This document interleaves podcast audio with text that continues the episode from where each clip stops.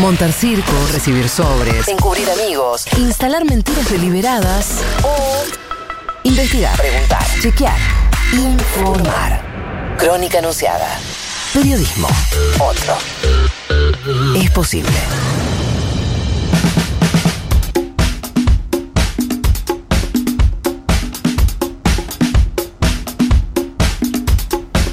28 minutos pasaron de las 11 de la mañana. Tenemos 25 grados 7 décimas de temperatura en la ciudad de, Buenos Aires. Hablábamos con eh, Rochi Criado hace un ratito respecto de las actividades que se van a desarrollar hoy en distintos puntos del país. Se viene el pañuelazo por el aborto legal 2020 eh, y vamos a hablar al respecto con Celeste McDougall, es docente de historia, especialista en educación sexual eh, integral y una de las integrantes de la campaña por aborto seguro, legal y gratuito. Celeste, muy buenos días. Juana Morín, Rocío Criado en Crónica Anunciada por Futurock. Te saludamos. ¿Cómo estás? ¿Cómo estás, Rocío? ¿Cómo estás, Juan? ¿Todo bien? Bien, ¿vos? Bien, acá medio enferma, así que va a ser un día complejo. Ah, sí, se te escucha medio congestionada. Sí, la voz, total. Pero vas a estar igual. Obvio. Obvio. En, breve estoy saliendo porque ya empezamos a... Vienen los chicos y las chicas que arman las carpas, así que ya hay compañeras allá porque se está armando el escenario. Bueno, nosotras trabajamos y nos dedicamos a esto desde temprano, así que... Está muy bien. ¿Por qué es tan importante el 19F? Porque es importante, es una fecha que se instaló hace dos años. Hace dos años, el 19 de febrero, fue el primer pañuelazo. Hicimos una acción para decir, bueno, acá estamos. Y a partir de eso fue la antesala de ese gran año que fue el 2018, de un debate tan fuerte en la sociedad, en los medios de comunicación y dentro del Congreso, que era lo que nosotras veníamos reclamando hacía en ese momento 13 años, ¿no? Ahora vamos a cumplir 15 años de campaña. Así que para nosotros es una fecha muy importante porque fue la apertura de un debate masivo de nuestro derecho, donde también nuestra lucha trascendió fronteras y, y también hubo repiques y en diferentes regiones y en diferentes países, también en Europa, digamos, el pañuelo verde se transformó en un símbolo de lucha para el feminismo. Así que ahí estamos. Si queremos organizar esta actividad, o vamos a estar organizando esta actividad ahora en un ratito, porque queremos mostrar que acá estamos, que esta lucha no terminó, no se frenó y estamos en las calles organizadas y reclamando que una buena vez por todas el aborto sea ley, ¿no?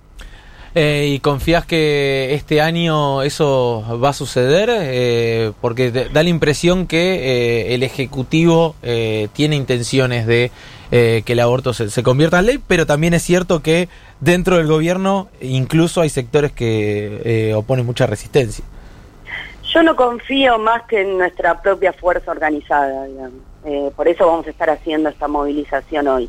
Sí, lo que vemos es que es un contexto bastante auspicioso, las declaraciones del presidente y diferentes sectores del Ejecutivo. Hoy eh, leí a la mañana un tuit del ministro de Educación que dice aborto legal para no morir, ¿no? Que plantea nuestra consigna el ministro de Educación. Entonces, hay signos muy claros por parte de diferentes partes del Ejecutivo y del presidente de la Nación respecto de que están de acuerdo con la garantía de este derecho. Bueno, lo que nosotras queremos es que esas promesas y esas declaraciones, esos tweets, se transformen en políticas públicas, ¿no? Que la ESI se garantice en todo el país, que haya formación y capacitación en servicio, que está faltando, que haya métodos anticonceptivos.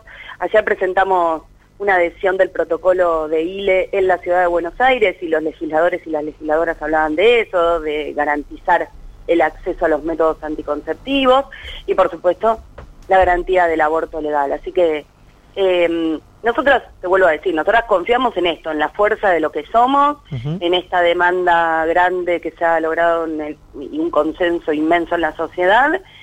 Y sí, bueno, está claro que no es lo mismo un ejecutivo que no quería tratarlo, un ejecutivo que habilitó el debate pero no estaba de acuerdo, que un ejecutivo que habilita el debate y está de acuerdo, es otro el contexto. Pero bueno, yo creo que inclusive Alberto Fernández pudo hacer esas declaraciones que son personales, digamos, él plantea que siempre estuvo de acuerdo y esta idea de impulsar a principio del inicio de sesiones legislativas un proyecto, proyecto como este tiene que ver con lo que pasó en el 2018, si no, no habría un tuit del ministro de Educación, no habría declaraciones del presidente si no hubiera existido este nivel de movilización y de apoyo, ¿no? Hola Celeste, ¿cómo estás? Rocío creo te saluda. Hola Rocío, ¿cómo estás? ¿Cómo estás? En relación a, a, lo que tiene que ver con el rol de, del Ejecutivo, lo que trascendió es que desde distintas áreas estarían trabajando al respecto. Yo te quería consultar por el rol que puede llegar a tener la campaña ahí. Ustedes hace mucho tiempo que vienen trabajando, ellos consultaron con ustedes, han tenido reuniones como para que también participen en el proyecto que están armando. Nosotros tenemos reuniones con diputados y diputadas y senadores y senadoras desde que inició la campaña, ¿no? Pero bueno, eh, con la entrada de este nuevo ejecutivo, de esta nueva gestión, hemos tenido reuniones con la nueva ministra de la Mujer, con, eh, Gómez Alcorta, hemos tenido reunión con el ministro Trota, hemos tenido reunión con el ministro de Salud, hemos tenido reunión con el secretario de Derechos Humanos, con la responsable del INADI, bueno, hemos tenido diferentes reuniones en los aspectos que abarca para nosotras el derecho al aborto, ¿no? Derechos humanos, educación, Ministerio de la Mujer, salud, etcétera, etcétera. ¿Qué va a decir la letra del proyecto del Ejecutivo? No lo sabemos todavía. No somos parte ni de la redacción ni de la... nada, no sabemos. Ni sabemos, ni fuimos convocadas tampoco para la redacción de ese proyecto.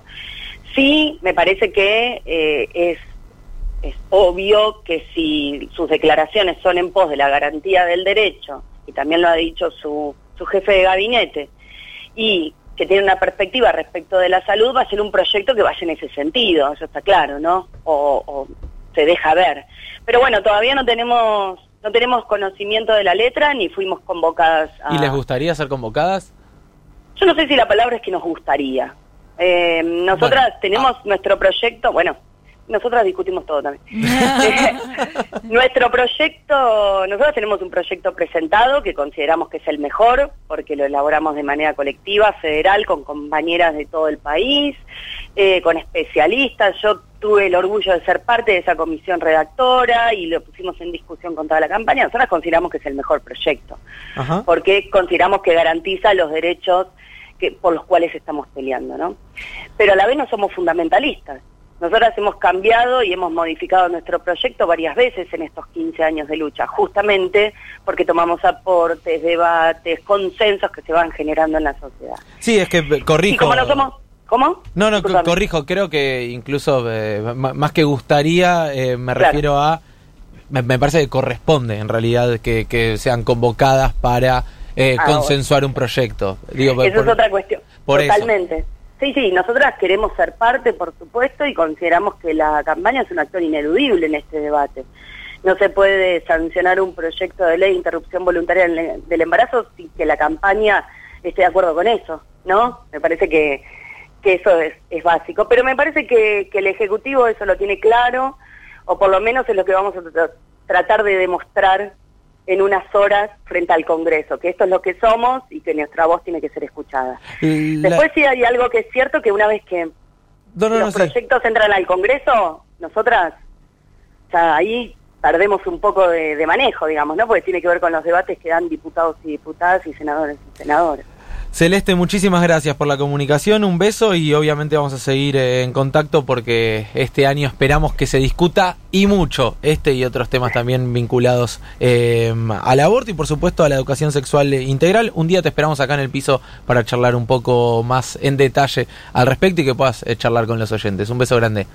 Me encantaría ir a hablar de educación sexual integral. Recuerdo, 17 horas frente al Congreso hasta, la, hasta las 21 va a haber de todo, talleres música y para las que no están en Cava, están en Conurbano o en el resto del país, que accedan a nuestras redes sociales, que ahí está la información de los más de 100 puntos que vamos a estar haciendo actividades en todo el país. Les mando un beso grande a los dos. Un beso, un beso grande. Un beso, sí. Celeste MacDougall, docente de historia, especialista en educación sexual e integral y una luchadora por el aborto legal, seguro y gratuito dentro de la campaña. Por supuesto, hoy a las 17 horas, pañolazo en todo el país para que el aborto finalmente este año de una vez por todas sea ley. La realidad nos enoja mucho, nos indigna, nos atraviesa. Decidimos transformar eso en otra cosa. Periodismo y radio. Crónica Anunciada. Una banda hermosa cada mañana.